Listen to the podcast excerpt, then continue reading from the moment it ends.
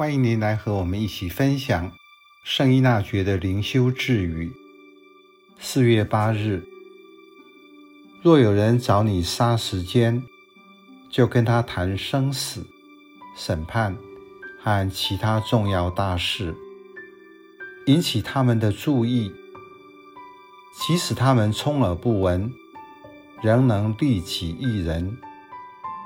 他们要不是授意离去，就是以后也不会再来浪费你的时间。你想过个人的生活方式或态度，对自己的人生有什么益处吗？什么时候您会思考人生的终极关怀，就是生命终结后的相关议题，或是谈死亡？对我永远是个禁忌的话题。在十六世纪，没有什么社交媒体，生活就那么简单，因此人与人之间的交往话题有限。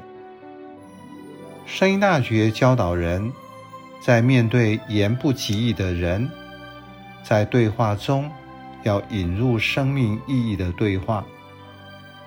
从信仰的观点来看，永恒的价值使双方都得到好处。这句智语所说的意义重大的事，也是人生大事。如果对方是主动来谈话，就可以引导他，但是不让他掌握谈话的主题。换言之，话语权操之在我。他是要来闲聊，但是我不让他进入他想要谈的八卦，而是要引导他进入我想要谈的主题。如此一来，双方都有好处，利己益人。我在和他谈的时候，对我自己也有帮助。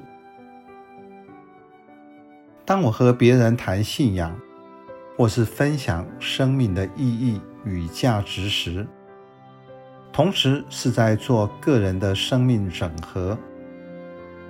他听得懂或听不懂是一回事，如果他有兴趣，也听得懂，就多帮助他深入一些。如此，他可以受益离去。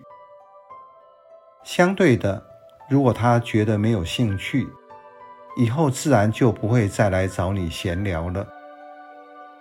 可是对自己来说，仍然受益，因为我明白，对这个人不能用这些话题和他谈信仰，但是不会造成彼此的对立，所以双方仍然能够保持和谐的友谊关系。